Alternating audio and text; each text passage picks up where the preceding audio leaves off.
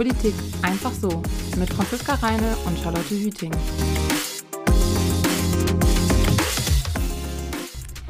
Herzlich willkommen zu einer neuen Folge von Politik einfach so. Ich bin Charlotte. Und ich bin Franzi. Herzlich willkommen. Hi. Diese Woche haben wir natürlich auch wieder eine neue Folge mit einer neuen Partei für euch. Und äh, diese Woche sind es die Grünen und haben uns natürlich wieder einen Experten dazu gezogen. Heute ist Felix Banaschak bei uns. Ähm, er ist von Hallo. den Grünen. Hallo. Vielen Dank, Sehr dass gerne. du Zeit Vielen Dank für uns euch. hast. Genau, ja, ich würde sagen, wir starten direkt mal kurz. Äh, ich stelle dich ein bisschen vor. Äh, du bist seit 2009 Mitglied bei den Grünen. Ähm, 2013 wurdest du Sprecher äh, bei der Grünen, nee, doch, 2013 wurdest du Bundessprecher und vertrat die grüne Jugend bei der Europawahl 2014 so. Und äh, 2017 ähm, bist du dann selber Direktkandidat für den Bundestag geworden. Und aktuell ähm, Landesvorsitzender für NRW und erneut Bundestagskandidat. Ist das alles richtig so? Genau, das ist alles richtig so. Also ähm, ähm, das, ist, das sind im Prinzip die, die wichtigsten Stationen. 2017 habe ich für den Bundestag kandidiert, aber am Ende nur auf, als Direktkandidat im Duisburger Norden. Jetzt bin ich weiter oder wieder Direktkandidat im Duisburger Norden, aber ich stehe auch auf der Landesliste der Grünen NRW auf Platz 6. Und ähm, damit wird diese Wahl noch mal ein bisschen spannender. Fast alles richtig. ähm, dann direkt Ja. mal meine erste Frage an dich. Äh, wie bist du zu den Grünen gekommen? Was hat dich so zu der Partei getrieben? Also bei mir war das so, dass ich eigentlich immer schon so abstrakt für mich klar hatte, dass ich äh, die Grünen wählen würde. Ich habe mich immer schon viel für Politik interessiert. Also es, es ist immer schon, also irgendwann hat es angefangen auf Ja. jeden Fall. Ähm, war in der Schülervertretung, habe ähm, auch äh, schon vorher die politische Lage verfolgt und habe dann 2007 ähm, ein Praktikum im Landtag von Nordrhein-Westfalen gemacht, hatte mich damals bei Grünen und bei SPD-Abgeordneten beworben und bin dann am Ende bei einer grünen Landtagsabgeordneten gelandet und ich habe vor ein paar Monaten nochmal mein Praktikumszeugnis mir angeguckt, das war so ein zweiwöchiges äh, Berufsorientierungspraktikum und habe gesagt, Mensch, alles schön und gut, total spannende Einblicke, aber nichts für mich. Und äh, das war 2007 und 2009, ähm, ja, ist es dann doch anders gekommen. Ich hatte eigentlich immer relativ viel Distanz äh, zu Parteipolitik, weil ich dachte, dass ähm, das alles immer sehr langsam ist, dass man sehr viele Kompromisse machen muss, dass man ähm, sich sehr viel mit ähm, auch Konkurrenzkämpfen und so weiter beschäftigen muss und äh, dass dann manchmal die ähm, die Sache ein bisschen dahinter äh, stehen könnte. Bin dann ähm, zu Amnesty International und zu Attac gegangen und als ich dann 2009 mein Abi gemacht habe und nach Berlin gezogen bin für meinen Zivildienst und später mein Studium, war dann aber so die Phase für mich gekommen, dass ich wirklich was aktiv tun wollte und dass ich dann gemerkt habe, dass diese Arbeit beispielsweise bei Amnesty International wo man dann äh, Briefe schreibt und äh, Demonstrationen organisiert, zwar irgendwie interessant ist, aber mir nicht sozusagen konkret genug etwas an der Situation verändert.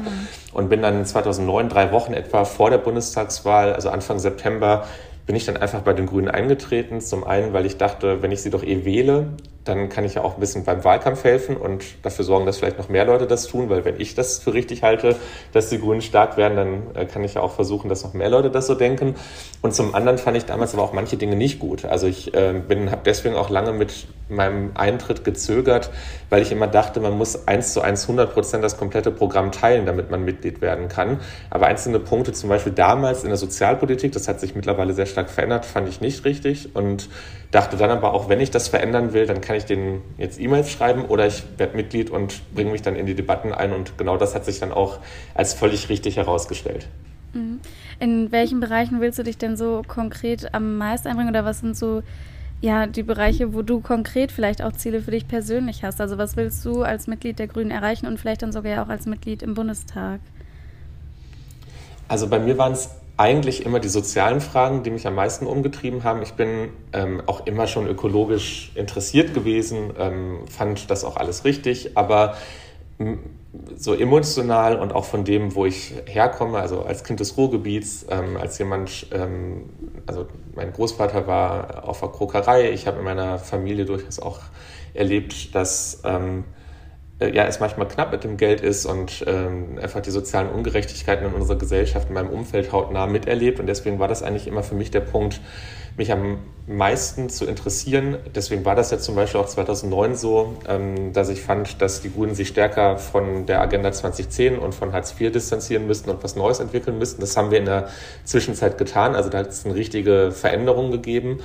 Ähm, und da habe ich auch äh, einen, einen, einen kleinen Anteil dran. Und das ist sicherlich eine der, eines der Themen, die mich besonders umtreiben. Also die ähm, Frage, wie wir es auch in einer Situation, wo sich die Welt so rasant verändert, schaffen, dass alle Menschen wirklich in Würde und in Freiheit leben können und dass sie beispielsweise gute Arbeit haben und dass auch die, die keine Arbeit haben, trotzdem ein Leben in Würde führen können. Also die ganze, dieses ganze Grundsicherungssystem vom Kopf auf die Füße zu stellen, das ist das eine Thema, die Arbeit der Zukunft zu gestalten mit den ganzen Digitalisierungsprozessen, die wir gerade haben. Ähm, das äh, treibt mich sehr stark um.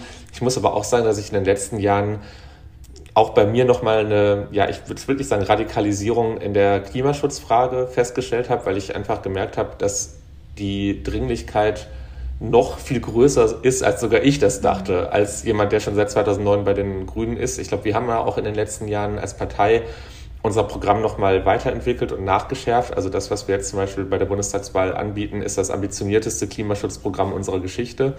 Ähm, das heißt also, auch wenn man schon grün war, kann man auch noch grüner werden. Ich habe deswegen auch ähm, ein großes Interesse daran, zu schauen, wie wir in Duisburg und im Ruhrgebiet die entscheidenden Schritte Richtung Klimaneutralität gehen können. Und lustigerweise, nicht lustigerweise, aber praktischerweise lässt sich das eben mit den sozialen Fragen total gut verbinden. Weil wenn man sich anschaut, dass ein Großteil der CO2-Emissionen im Ruhrgebiet beispielsweise durch die äh, Sperrindustrie äh, entsteht, also durch die Stahlindustrie, die Chemieindustrie, ähm, durch die Rohstoffindustrie, dann ist die Frage, wie wir da so schnell es geht zur Klimaneutralität kommen. Auf der einen Seite eine ökologische, weil wir unheimlich viel erreichen können, indem wir beispielsweise Stahl klimaneutral produzieren. Und gleichzeitig wird es absolut notwendig sein, jetzt in den Klimaschutz zu investieren, um die Arbeitsplätze beispielsweise zu erhalten. Und auch das ist am Ende eine soziale Frage. Mhm. Ähm, ja, da hast jetzt ja gerade damit schon auch ein paar Punkte angesprochen, wofür die Grünen so stehen. Also soziale Gerechtigkeit, Klima natürlich ganz vorne voran. Ich würde mal gerade einen kurzen Überblick geben, woher die Partei überhaupt kommt. Ähm, weil die Grünen ähm, wurden ja 1980 äh, gegründet und vorher gab es halt verschiedene grüne Bewegungen oder verschiedene Proteste, zum Beispiel gegen steigende Ölpreise, Atomkraft war natürlich auch ein großes Thema. Und diese ganzen Bewegungen haben sich halt irgendwie dann zusammengetan und die Partei gegründet. Also 1980 ähm, kam es dann zur Gründung der Grünen. Ähm, sie haben es auch geschafft, dann drei Jahre später in den Bundestag einzuziehen und ähm, auch in der DDR gab es ähm, ja, grüne Bewegung und äh, vor allem dann noch Bündnis 90, also auch eine grüne Partei. Ähm, genau, und die Grünen haben es nämlich dann 1990 nicht in den gesamtdeutschen Bundestag geschafft, der ja dann erstmals gewählt wurde, aber Bündnis 90 hat es geschafft. Und letztendlich kam es dann dazu, dass beide Parteien fusioniert haben. Das war 1993 und deswegen liest man ja auch oft, also man spricht irgendwie oft von die Grünen, aber offiziell ist es ja Bündnis 90 die Grünen. Ähm, genau, und es gab zum Beispiel dann auch die erste Regierungsbeteiligung der Grünen dann 1998 in Koalition mit der SPD. Und ich glaube, der bisher größte Erfolg war dann eigentlich ähm, bei der Europawahl 2019, wo die Grünen ja auf jeden Fall äh, viele Stimmen sammeln konnten. Also 20,5 Prozent, wenn ich sie jetzt richtig stehen habe. Und vor allem ist die mhm. Mitgliederzahl auch extrem gewachsen. Also von 2018 auf 2019 sind ungefähr 20.000 Mitglieder dazugekommen und jetzt vor kurzem wurde ja sogar noch ein Mitgliederrekord äh, gemeldet. Also aktuell haben die Grünen 120.000 Mitglieder. Das sind ähm, ja nochmal fast das Doppelte eigentlich von dem, was es 2017 an Mitgliedern waren. Und dann noch zum Hintergrund einmal der Vorsitz der Parteien sind Annalena Baerbock und Robert Habeck. Und Annalena Baerbock ist ja auch die Kanzlerkandidatin da wollen wir natürlich gleich auch nochmal drüber sprechen, auch bevor wir uns das ähm, Wahlprogramm noch angucken. Aber ich würde erstmal gerne noch wissen, was zeichnet denn die Partei für dich aus, vor allem gegenüber den anderen Parteien, die ja auch zur Wahl stehen? Also ich finde, du hast das ja gerade in der Geschichte der Partei schon dargestellt. Das ist ja eine, ähm, eine im Prinzip damals vollkommen andere Partei gewesen, als die, die es schon gab. Also die Grünen sind in, eine, in einer Situation entstanden, als es real ein Drei-Parteien-System gab aus äh, CDU, CSU, äh, SPD und FDP. Und plötzlich war alles ein bisschen anders und die Grünen hatten sich damals ja als sozusagen Antiparteiensystem, äh, Antiparteienpartei gegründet mit einer großen ja, Fundamentalkritik daran, wie der ganze Betrieb läuft und haben sich seitdem ja ganz, ganz stark verändert. Und ich glaube, dass das Interessante eigentlich ist, in diesen 40 Jahren, natürlich haben wir uns als Grüne verändert und sind in vielen Teilen, glaube ich, ein bisschen stärker ähm, Teil der Mitte der Gesellschaft geworden. Auf der anderen Seite hat sich eben die Gesellschaft in diesen 40 Jahren auch verändert und das liegt auch daran, dass die Grünen an manchen Stellen sehr unbequeme Diskussionen äh, begonnen haben. Also wir waren schon vor 40 Jahren die einzigen, die die ökologischen Fragen überhaupt auf die Tagesordnung gesetzt haben. Das waren damals andere ökologische Fragen. Es ging damals weniger um Klimaschutz, aber beispielsweise um das Waldsterben, ähm, um den sauren Regen und um viele, viele Umweltprobleme im Kleinen. Äh, in einer Situation, als man dafür ausgelacht wurde. Und ich glaube, wir erleben jetzt, 2021, dass alle über Klimaschutz reden, ähm, über das Umsetzen reden sie nicht so intensiv, sondern darüber, dass jetzt wirklich ganz, ganz dringend mal Klimaschutz gemacht werden müsste. Aber dass wir jetzt so riesige Probleme haben, liegt ja daran, dass über Jahrzehnte viel zu wenig passiert ist. Und ähm, deswegen glaube ich, dass wir in diesen ökologischen Fragen im Detail ganz, ganz viel auch diskutieren können. Also wir sind ja auch in kontroversen Diskussionen mit Fridays for Future beispielsweise, weil sie sagen, das reicht vielleicht auch noch nicht aus. Aber man muss, glaube ich, anerkennen, dass wir die ökologische Frage, die Klimafrage, die ja die Überlebensfrage unserer Menschheit am Ende ist, äh, sehr früh auf die politische Agenda gesetzt haben und dann beispielsweise 98 bis 2005 unter Rot-Grün, wo ja auch viele Dinge nicht gut gelaufen sind, muss man ja auch ehrlich sagen, aber da zentrale Schritte vorangegangen sind. Also beispielsweise mit dem Erneuerbaren Energiengesetz haben wir es damals geschafft, dass überhaupt es erstmal einen Ausbauboom für die Erneuerbaren gab, also von Windenergie, ähm, von ähm, Solaranlagen und bis 2005 hat sich dadurch Deutschland erst einmal zum Vorreiter für die erneuerbaren Energien entwickelt. Und jetzt die letzten 16 Jahre sind wir komplett überholt worden von anderen. Und deswegen glaube ich, ist diese ökologische Komponente eine sehr wichtige.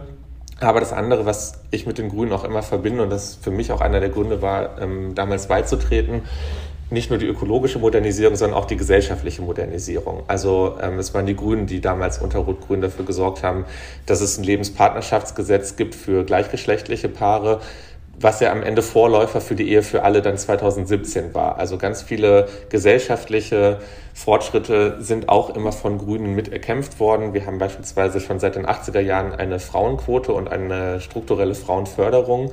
Ähm, und äh, ein es ist ja so, dass wir beispielsweise jetzt im Deutschen Bundestag im Moment etwa 30 Prozent der Abgeordneten Frauen haben. Das liegt aber nicht an den Grünen und es liegt auch nicht an der Linken, sondern es liegt in großen Teilen eben an CDU, CSU, FDP und AfD. Und ich glaube, die Tatsache, dass wir noch immer keine vollends gleichberechtigte Gesellschaft haben, aber viele ähm, äh, Dinge sich in eine positive Richtung entwickelt haben, haben etwas mit den Grünen zu tun.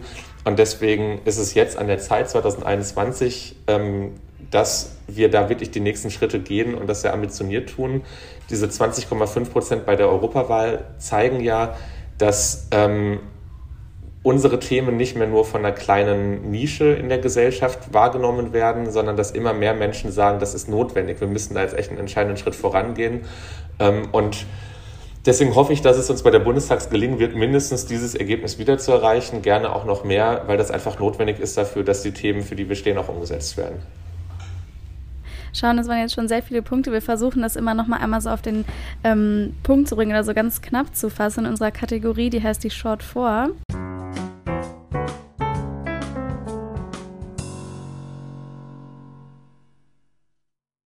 Das heißt, unsere Frage wäre jetzt an dich. Du hast gerade schon erzählt, was die Partei für dich auszeichnet. Jetzt würden wir das gerne nochmal runterbrechen auf vier Worte. Also wofür stehen die Grünen für dich in vier Worten? Klimaschutz, Gerechtigkeit, Demokratie, Europa. Perfekt. das hat es ganz gut zusammengefasst.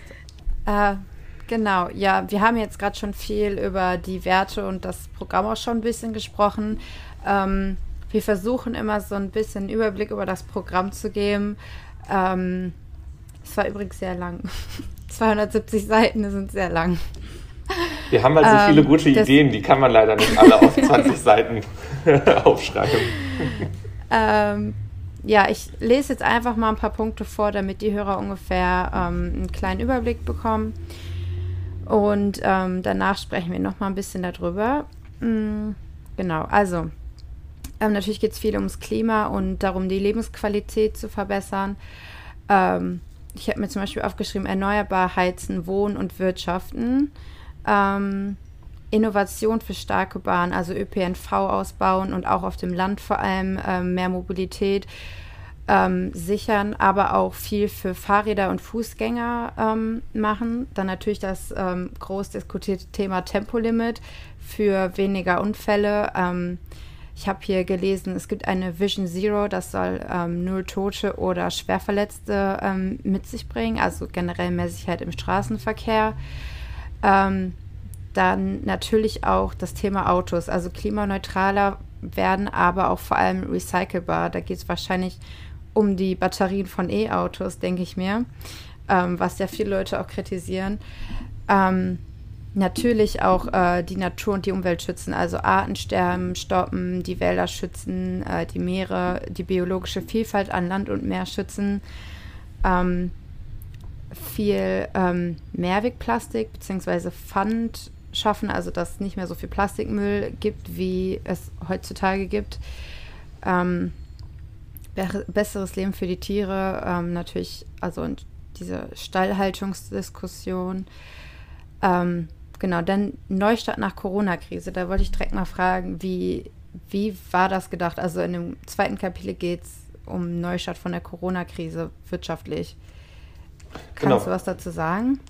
Ja, wir haben ja mit, der, mit dieser Pandemie auf der einen Seite sehr schlimme menschliche Schicksale erlebt und ein großes Gesundheitsproblem politisches Problem, aber ähm, und ich glaube, ähm, das werden wir auch so schnell nicht komplett äh, überwinden können, sondern ähm, viele, viele Menschen sind gestorben äh, oder müssen jetzt an, äh, wenn sie ähm, sozusagen eigentlich gut durchgekommen sind, trotzdem noch mit den Langzeitfolgen umgehen. Das ist das eine. Aber natürlich war diese Pandemie auch eine Zäsur für ganz viele gesellschaftliche und eben auch wirtschaftliche Bereiche. Also ähm, wir haben noch immer keine ganz klare Situation, wie geht es eigentlich mit der Gastronomie weiter, wie geht es mit der Veranstaltungswirtschaft weiter und vielen, vielen anderen. Und wir haben Umsatzeinbrüche natürlich in riesigen, äh, also in, in hohen Maßen gehabt.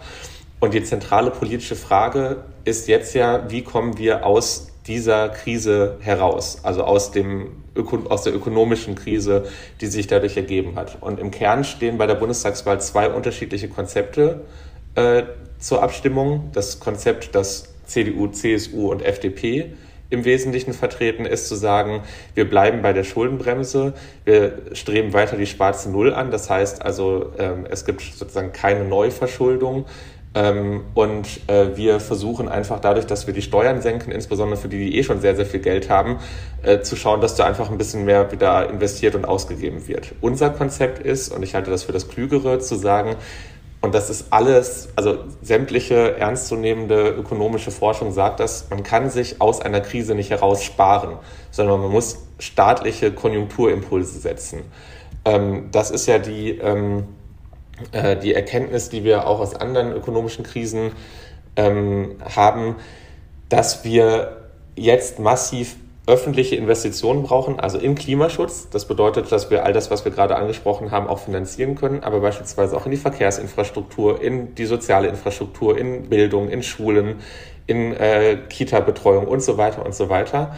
Und das und wir schlagen vor, dass wir über zehn Jahre insgesamt 500 Milliarden Euro staatlich investieren, also 50 Milliarden Euro pro Jahr. Und dass die Schuldenbremse, die wir haben in der Verfassung, so geändert wird, dass da eine sogenannte Investitionsklausel reinkommt. Also dass Investitionen, anders als jetzt beispielsweise Ausgaben, die einfach jedes Jahr irgendwo hingehen, aber dass Zukunftsinvestitionen von dieser Regelung ausgenommen werden, weil wir glauben, dass die unterlassenen Investitionen am Ende die realen Schulden von morgen sein werden, weil ganz viele Punkte, die wir jetzt schon erleben, also wir haben eine schlecht ausgebaute Infrastruktur, man merkt das in der Digitalisierung, man äh, merkt das äh, dabei, dass überall ähm, die Schienen äh, fehlen, dass es Baustellen gibt und so weiter. Und das würde sich ja noch verstärken, wenn wir jetzt nicht die Situation nutzen und von staatlicher Seite ankurbeln, was privatwirtschaftlich gerade wegen der Finanzlage der Unternehmen nicht gemacht werden kann.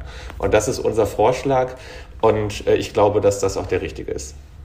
Mhm. Zum Punkt Zukunftsinvestitionen, ähm, da habt ihr ja mehrere Sachen, du hast ja gerade schon ein bisschen was angesprochen, was worein investiert werden soll. Ich hatte noch ähm, im Punkt äh, Digitalisierung schnelles Internet, es soll mehr Ladesäulen für E-Autos geben, auch in Wasserstofftechnologien soll investiert werden und moderne Stadtentwicklung. Du hast ja gerade schon erzählt, es soll über die Steuern irgendwie dann finanziert werden oder dass man halt ähm, die Ausgaben anders verteilt. Ähm, wie sollen wir denn das Geld dann am Ende wieder konkret reinkriegen, wenn man jetzt sich erstmal verschuldet? Wie soll das dann am Ende wieder ausgeglichen werden, genau?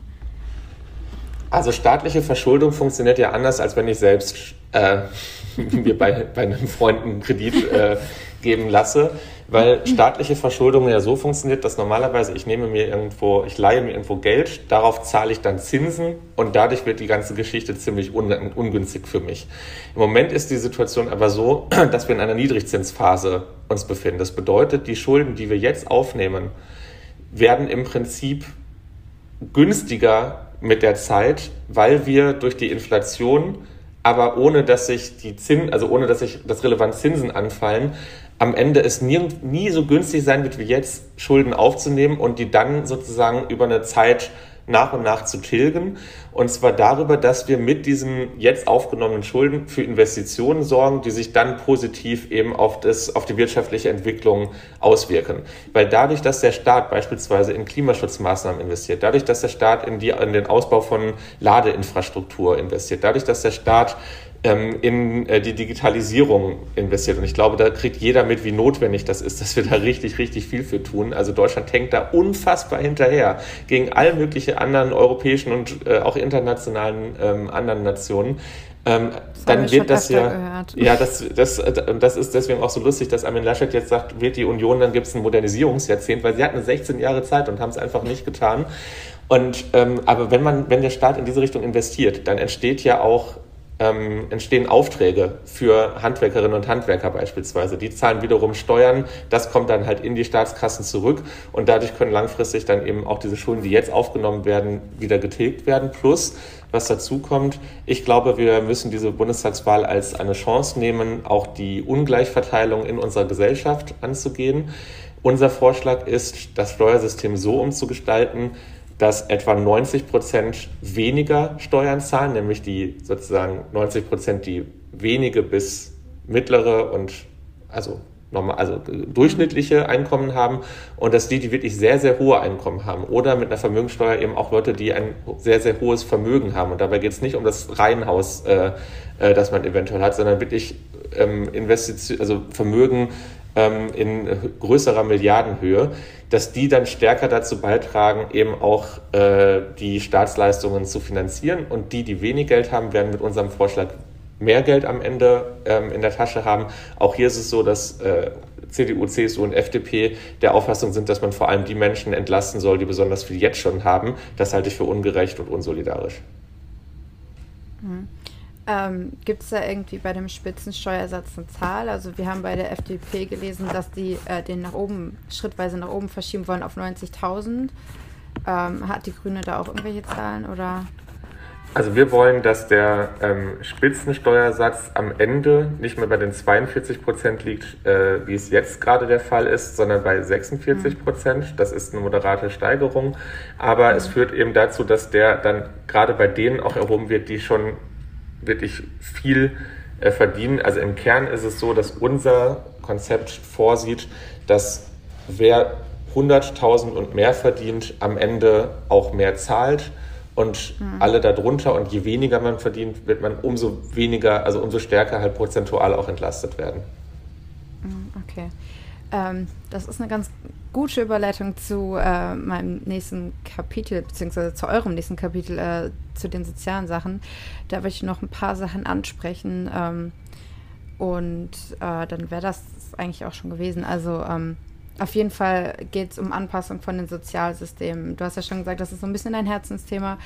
Ähm, äh, da habe ich gelesen, dass das ALG 1, also das Arbeitslosengeld 1, ähm, nach vier Monaten sozialversicherungspflichtiger Beschäftigung äh, für ein Jahr, wie es jetzt auch normalerweise ist, ausgezahlt werden soll. Ähm, Hartz IV soll durch sanktionsfreie Garantiesicherung ersetzt werden. Ähm, meine Frage da direkt an dich, wie realistisch ist das, beziehungsweise sanktionsfreie Garantiesicherung ist das nicht, ich sag jetzt mal, unfair für Leute, die nicht arbeiten gehen wollen? Das ist jetzt natürlich ein bisschen kritisch gefragt, aber ich hoffe, du weißt, was ich meine. Ja, ja, ja, das ist, ich meine, wir haben die Situation, also das, dass ähm, der Regelsatz im Arbeitslosengeld 2 wird definiert als das Existenzminimum. Also Existenzminimum heißt, so viel muss ich haben, damit ich mein Leben und meinen täglichen Bedarf, der sehr gering bemessen ist, übrigens, ähm, finanzieren kann. Also dass ich genug Geld für Essen, für Getränke und dafür, dass ich mir im Winter eine Jacke kaufen kann, beispielsweise ausgeben kann. Und für mich hat sich nie erschlossen, wie ein Staat erklären kann, dass man das Existenzminimum kürzen kann. Um 30 Prozent oder bei, im Moment bei unter 25-Jährigen lange Zeit sogar um 100 Prozent weil ich damit im Prinzip als Staat ja sage, dass diese Existenz nicht mehr gesichert werden muss. Und das hat ja teilweise auch sehr dramatische Folgen für die Menschen. Ich glaube, dass wir in eine andere, in ein anderes System kommen müssen, dass Menschen, die Arbeit suchen sind, nicht ähm, per se mit Misstrauen begegnet, weil die Gespräche, die ich mit ähm, sowohl Arbeitsloseninitiativen, Erwerbsloseninitiativen als auch mit den Jobcentern und den Arbeitsagenturen führe, ist, dass die überüberwiegende Zahl ähm, vor allem eine gute Förderung und eine gute Vermittlung braucht. Und deswegen glaube ich und das glauben wir, dass es notwendig ist, dieses mit Angst und mit Repressalien behaftete System Hartz IV durch eben eine sanktionsfreie, existenzsichernde, teilhabesichernde Garantiesicherung ersetzt werden soll, auch mit höheren Regelsätzen. Die Regelsätze, die wir jetzt haben von äh, ähm, also die, die sich ja auch jedes Jahr verändern, aber die sind im Prinzip an einen Bedarf ausgerichtet, der den realen Bedarfen überhaupt nicht gerecht wird. Also die sind künstlich klein gerechnet. Äh, unsere Bundestagsfraktion hat errechnet, dass wir wahrscheinlich in etwa 600 Euro brauchen werden. Wir haben jetzt im Wahlprogramm gesagt, in einem ersten Schritt soll das um 50 Euro erhöht werden, aber halt auch nur in einem ersten Schritt. Und ich glaube, das ist ein großer Beitrag am Ende dazu, dass unsere Gesellschaft solidarischer wird und dass ähm, weniger Menschen Sorge haben, sozusagen komplett durch alle Netze zu fallen. Und das andere ist aber dann, und das betrifft ja sozusagen dieses Ungerechtigkeitsempfinden auf der anderen Seite, wer arbeitet, soll dann auch real mehr am Ende zur Verfügung haben als Menschen, die nicht arbeiten. Auch das gehört zu einer solidarischen Gesellschaft dazu. Deswegen sind wir der Auffassung, dass wir jetzt den Mindestlohn auf 12 Euro sofort erhöhen müssen und dass wir dafür sorgen müssen, dass die ganze Leiharbeit, dass die ganzen ähm, anderen prekären Beschäftigungsverhältnisse reduziert werden müssen und dass wirklich gute Arbeit entsteht, weil dann hat man auf der einen Seite die Würde derer sichergestellt, die keine Arbeit haben und es gibt einen realen Anreiz, ähm, arbeiten zu gehen und es gibt auch einen Anreiz für die ähm, Bundesagentur für Arbeit und für die Jobcenter, wirklich Menschen in Arbeit zu vermitteln. Wir wollen eben auch diese Arbeitslosenversicherung, die wir haben, zu einer Arbeitsversicherung weiterentwickeln. Das heißt, dass wir mehr Fokus darauf legen, nicht einfach nur Arbeitslosigkeit abzufedern, sondern beispielsweise mit einem Recht auf Weiterbildung, einem Recht auf Weiterqualifizierung in diesen Umbrüchen, die davor entstehen, Menschen die Möglichkeit zu geben, rechtzeitig zu schauen, dass sie halt, wenn beispielsweise der Job, den sie verloren haben, ähm, auch so schnell nicht wiederkommen wird, sich für etwas anderes zu qualifizieren. Das ist eigentlich der Weg, den wir brauchen, damit wir in einer so schnell sich wandelnden Welt ähm, soziale Sicherheit ähm, garantieren können. Okay, vielen Dank. Ich würde vielleicht ähm, ähm, noch mal kurz einen Blick auf den Bereich Bildung werfen, bevor wir uns mal angucken, welche Chancen die Grünen ja. aktuell so haben bei der Wahl dann im September. ähm, ich würde vielleicht einfach nur so ein paar Punkte einmal vorstellen aus eurem Programm. Wenn du willst, kannst du da gerne noch was zu sagen. Ansonsten lassen wir es einfach stehen, damit man es einfach mal gehört hat, weil Bildung ja bei euch eigentlich auch eine große Rolle spielt, weil ähm, so wie ich es aus dem Wahlprogramm verstehe, ihr quasi sagt, da geht es ja schon los. Also dass man schon früh anfängt, ähm, in den richtigen Bereichen zu investieren, damit alle eine Chance auf gerechte Bildung haben und ihr Leben dann entsprechend auch gestalten können. Das heißt, ihr wollt ähm, ja die Kitas verbessern, ihr wollt dafür sorgen, dass jedes äh, Kind auch einen guten Kita-Platz ähm, bekommen kann. Digitalisierung spielt da natürlich auch eine Rolle. Es soll ja eigentlich zur Normalität werden, dass zum Beispiel Tablets benutzt werden als Lernmittel, aber auch im späteren, in der späteren Bildung, also Ausbildungsplätze sichern und äh, zum Beispiel auch im Bereich BAföG, also das BAföG ja quasi ein bisschen verändern. Ich weiß nicht, ob man sogar sagen könnte, ersetzen durch eine Grundsicherung auch für Auszubildende und Studierende, sodass die Ausbildung halt eben einfach auch unabhängig wird von der Herkunft und vom Einkommen der Eltern. Ähm, genau, vielleicht sind das so die wichtigsten Punkte, die ich jetzt daraus mitgenommen habe. Was man vielleicht noch sagen könnte, Wissenschaft und Forschung sollen auch international gefördert werden, also dass man innerhalb der EU auch mehr zusammenarbeitet. Und generell setzt sie ja, glaube ich, auch darauf, dass die EU etwas gestärkt wird, oder? Ja, absolut. Also wir haben ähm, äh, deswegen habe ich auch gerade als vierten Punkt Europa genannt, ähm, weil äh, wir leider die Diskussion immer zur Europawahl haben, wie wichtig Europa ist. Und dann sind alle äh, voll für Europa und Europa ist richtig toll. Aber am Ende ist es halt häufig eine deutsche Bundesregierung gewesen in den letzten 16 Jahren, die mehr europäische Zusammenarbeit verhindert hat. Und insbesondere dann, wenn es darum beispielsweise gegangen wäre, ähm, auch Dinge zu tun, die insbesondere für die anderen EU-Mitgliedstaaten notwendig gewesen wären, um in ihren Ländern für mehr Europa Begeisterung zu sorgen, stand die deutsche Bundesregierung auf der Bremse. Also etwa wenn es um Mindestbesteuerungsmaßnahmen ging, ähm, wenn es um äh, die Frage ging, wie wir ein solidarisches Europa schaffen, hat eigentlich immer die deutsche Bundesregierung und das wirklich parteiübergreifend äh, auf der Bremse gestanden. Und wir glauben, dass es eine Stärkung der Europäischen Union braucht, dass es auch eine Stärkung dieses europäischen Gedankens braucht und dass wir wegkommen müssen von dieser Politik, die sagt, immer wenn etwas gut war, dann haben wir das hier im Bund äh, geschaffen und immer wenn irgendwas nicht so gut läuft, dann war es Europa. Ähm, und äh, diese Forschungsfinanzierung und Forschungsgemeinschaften sind eines von sehr, sehr vielen Beispielen in unserem Programm. Ich glaube, das zieht sich durch, dass wir Politik nicht nur national, sondern europäisch und am Ende auch global denken. Mhm. Ich hätte noch eine kurze Frage dazu. Ähm, da kannst du wahrscheinlich auch relativ schnell äh, darauf antworten. Es gibt ja auch Parteien, ähm, wir haben zum Beispiel mit Volt gesprochen, eine kleinere Partei, aber auch die FDP ähm, hat ja zum Ziel, die EU noch viel weiter auszubauen. Also dass man da quasi ja ähm, einen Bundesstaat oder Bundesstaat ähnliche Konstitution hat, äh, mit einem Parlament, das gewählt wird, das Gesetzesinitiativen ergreifen darf. Ist das ein Ziel, das die Grünen auch verfolgen würden? Ja, also man muss ja, glaube ich, bei diesen Fragen immer so ein bisschen den Zeithorizont sehen, weil das sehr tiefgreifende Veränderungen sind. Wir werden jetzt ja eine ähm, sozusagen breite, auch öffentliche Debatte über sozusagen die Zukunft der Europäischen Union auch erleben und führen. Und deswegen darf man, glaube ich, auch den Diskussionen, die da kommen, nicht zu weit vorweggreifen. Aber wir haben das für uns so definiert, dass die Vereinigten Staaten von Europa die langfristige Perspektive sind, aber es ist halt eben die langfristige Perspektive und auf dem Weg dahin kann man auch schon sehr, sehr viel tun. Ich glaube, man darf den Fehler nicht machen, in der Europapolitik sich nur auf so eine, ähm, auf eine solche Utopie äh, zu beziehen und dann im Realen weiter einfach so herumwurschteln, wie es häufig in der Vergangenheit der Fall war. Man kann auch mit den bestehenden Verträgen, die wir haben, mehr europäische Gemeinsamkeit erzeugen. Ähm, aber es ist vollkommen richtig, dass wir diese ja, diese Strukturdiskussion auch führen wollen und im Kern geht unsere Forschung da in die gleiche Richtung. Okay, vielen Dank. Ich glaube, das war es eigentlich auch schon vom Wahlprogramm von unserer Seite. Wolltest du noch vielleicht irgendwas ansprechen von eurem Wahlprogramm? Hm, ich glaube, wir sind da, äh, wir haben da eine sehr, ganz, ganz gute Zusammenfassung äh, geschafft und okay. vielleicht, vielleicht nur sozusagen auf so einer Metaebene. Ich glaube, es zeigt halt eben auch, also ja, wir haben den Klimaschutz als absolute Priorität und äh, auch noch stärker als in der Vergangenheit. Aber unser Programm ist halt eins, das sehr ganzheitlich sich an sehr viele Gruppen in der Gesellschaft richtet und auch sehr viele Themen intensiv bearbeitet. Du hast es gesagt, 270 mhm. Seiten. Ähm, das erschlägt einen auf der einen Seite. Das ist auch ein großes Format. Also ich weiß nicht, ob man damit nicht auch Nägel in die Wand schlagen kann mit so einem grünen Wahlprogramm. Aber es zeigt halt eben auch, dass wir für alle Fragen ähm, kluge Überlegungen haben, die über lange Zeit entstanden sind und äh, dass auch für mhm. Menschen was dabei ist, die sagen, ja, mit dem Klimaschutz, das finde ich wichtig, ist aber nicht meine Priorität. Was habt ihr denn zu anderen Themen anzubieten? Mhm. Dafür sind wir ja da, um das zusammenzufassen. Wir haben uns Perfekt. das ja durchgelesen. ähm, genau, ja, ich würde eigentlich direkt dann mal zu den Chancen äh, von den Grünen zu dieser Bundestagswahl ähm, rüberschwenken.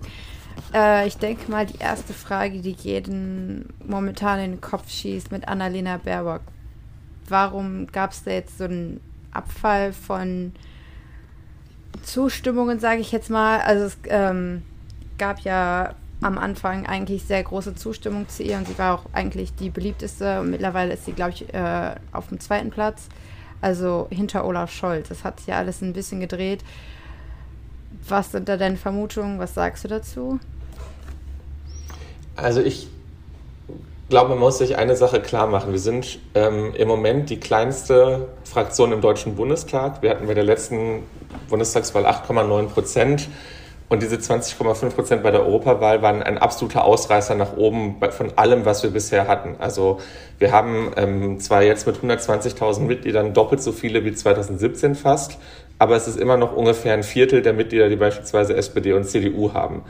Und in der Situation ähm, ist es ja eine totale verrückte Geschichte gewesen, als wir dann im April plötzlich mal in Umfragen stärkste Kraft waren und ähm, ähm, sich angedeutet hat, dass sich alles komplett verändern kann. Also wir haben jetzt die Situation, dass drei Parteien, ähm, nämlich äh, wir, CDU, CSU und SPD, sozusagen um Platz 1 kämpfen und die Umfragen entwickeln sich mal in die eine, mal in die andere Richtung. Die waren auch schon schöner als jetzt diese Woche, das äh, weiß ich auch. Aber am Ende ist es so, dass wenige Prozentpunkte entscheiden können darüber, wer am Ende Platz 1, 2 und 3 äh, haben wird. Und ähm, Annalena Baerbock ist die erste Kanzlerkandidatin der Grünen in unserer Geschichte. Also wir sind das erste Mal überhaupt in diese Situation gekommen, zu sagen, wir stellen da jemanden auf. Äh, bisher war das immer eine Frage, die sich zwischen Union und SPD ausgemacht hat. Und wir haben gesagt, dieses Mal wird es anders sein. Ich glaube auch weiterhin, dass es anders sein muss. Ähm, in einer Situation, in der so viel im Umbruch ist, gibt es, glaube ich, zwei Tendenzen in der Gesellschaft. Die einen, die sagen, jetzt brauchen wir erst recht Stabilität Jetzt brauchen wir, ähm, also ja, die, die Welt ist so stark in Bewegung, ähm, alles ist so schwierig. Jetzt brauchen wir jemanden mit ganz, ganz viel Erfahrung. Und es gibt die anderen, die sagen, wenn wir doch sehen, dass die Welt sich in eine so schlechte Richtung entwickelt hat in vielen Teilen und wenn wir auch sehen, dass Deutschland in den letzten 16 Jahren so viel verpasst hat an Investitionen in Klimaschutz, an ähm, einer Politik, die für mehr soziale Gerechtigkeit sorgt, die Kinderarmut bekämpft, ähm, an, einer, ähm, an der Digitalisierung und so weiter, dann ist es doch jetzt eigentlich mal Zeit für was anderes und für einen Aufbruch. Und ich glaube, das ist die zentrale Frage, die sich stellt. Traut man uns zu, und traut man dann eben auch Annalena Baerbock als Kanzlerkandidatin zu, diesen Wandel, den wir brauchen, diesen Aufbruch wirklich umzusetzen. Und das ist für eine Partei wie uns, die halt diese, also die wirklich völlig neu in diesem Game ist. Wir sind der Underdog. Das muss man einfach ganz deutlich sagen. Wir sind nicht die Titelverteidiger. Wir sind nicht die, die auf ähm, 20 äh, Jahre Regierungserfahrung gerade verweisen können, sondern unser Angebot ist, wer möchte, dass sich die Dinge verändern, wer einen Aufbruch möchte, der sollte am Ende die Grünen wählen. Und ähm, am Ende wird deswegen diese Bundestagswahl nicht nur über einzelne Personen entschieden, sondern eben über die Frage, wer wollen wir als Gesellschaft sein. Und wir werben dafür, dass wir eine andere, eine bessere Gesellschaft sein können und ähm, dass es dafür diesen Aufbruch braucht. Und ähm, Sicherlich sind auch in unserer Kampagne, und das hat auch etwas damit zu tun, dass wir das erste Mal eine solche Kampagne machen, sind auch Fehler passiert, die sich jetzt auch auf die Beliebtheitswerte ausgewirkt haben. Das ist uns allen bewusst. Ich hoffe nur, dass es uns gelingt, in den nächsten Wochen äh, dafür zu sorgen, diese Bundestagswahl noch mal stärker inhaltlich auch aufzuladen zu der Frage, wie wir eigentlich dieses Land weiterentwickeln wollen.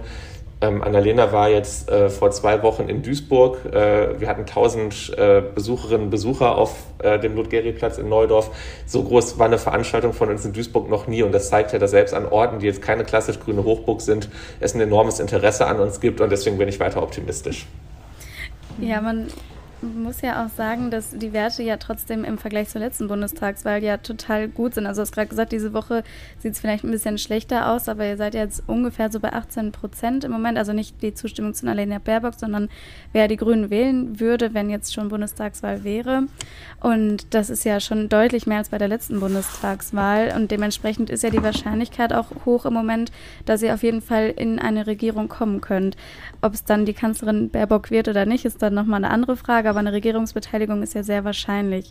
Welche Koalitionen würden denn da für euch in Frage kommen und gibt es welche, die ihr auf jeden Fall ausschließt, jetzt mal abgesehen von der AfD, die ja, glaube ich, alle Parteien ausschließen? Also ich würde gerne einmal noch was zu dieser Kanzlerinnenfrage sagen, weil ich, mhm. ähm, ähm, also wenn ich mir anschaue, bei zentralen Fragen dieser Zeit, ähm, sagen, also beispielsweise im Klimaschutz, sagen sowohl Armin Laschet als auch Olaf Scholz, das soll Chefsache werden. Aber wenn man sie genau fragt, was sie dann da machen wollen, dann hört man vor allem Dinge, die nicht gehen. Also was alles nicht für den Klimaschutz getan werden kann, warum man irgendetwas nicht machen kann, warum man auf dies und jenes Rücksicht nehmen muss und am besten ein bisschen mehr Zeit nicht nehmen sollte und so weiter. Und äh, wenn man sagt, äh, es soll, äh, ich will etwas zur Chefsache machen, aber dann gar nicht weiß, was man da konkret tun will, dann sollte man vielleicht einfach nicht Chef werden. Das ist, glaube ich, die Situation. Und wer wirklich äh, will, dass äh, die Dinge umgesetzt werden, der sollte vielleicht eine Partei und eine Person wählen, ähm, die glaubwürdig eben für diese Veränderung auch stehen. Die SPD hat in den letzten 23 Jahren 19 Jahre mitregiert.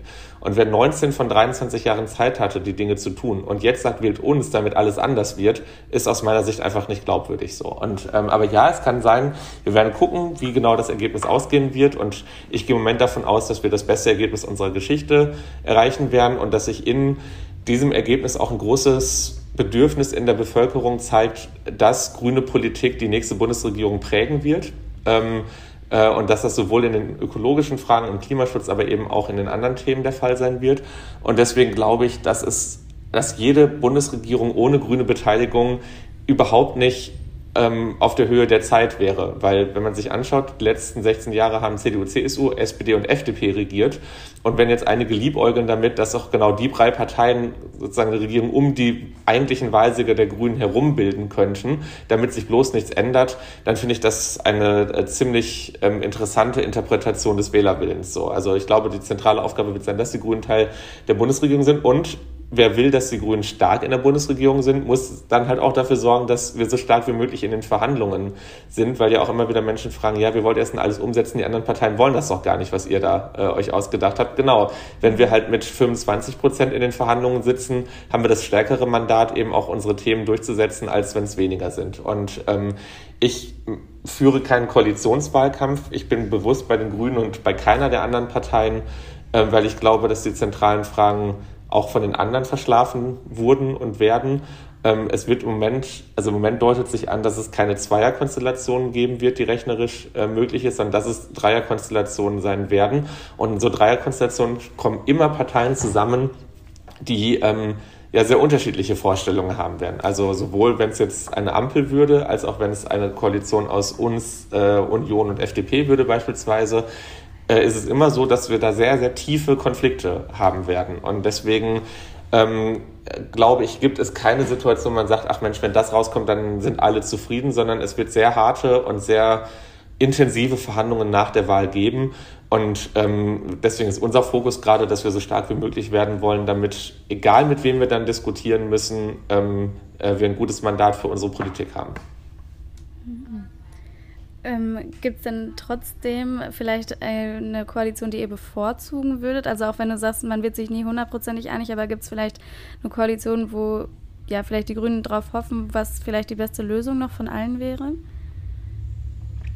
Also ich kann das persönlich sagen, eine äh, eine Koalition, bei der am Ende die Grünen sie anführen und beispielsweise dann mit äh, SPD und dann entweder, also und dann vielleicht der FDP als Juniorpartner wäre wahrscheinlich eine, die meinen Vorstellungen am ehesten entgegenkäme. Aber auch das ist überhaupt nicht einfach, weil die FDP beispielsweise, ich habe das ja an manchen Stellen gesagt, das Gegenteil von dem möchte, ähm, was wir möchten.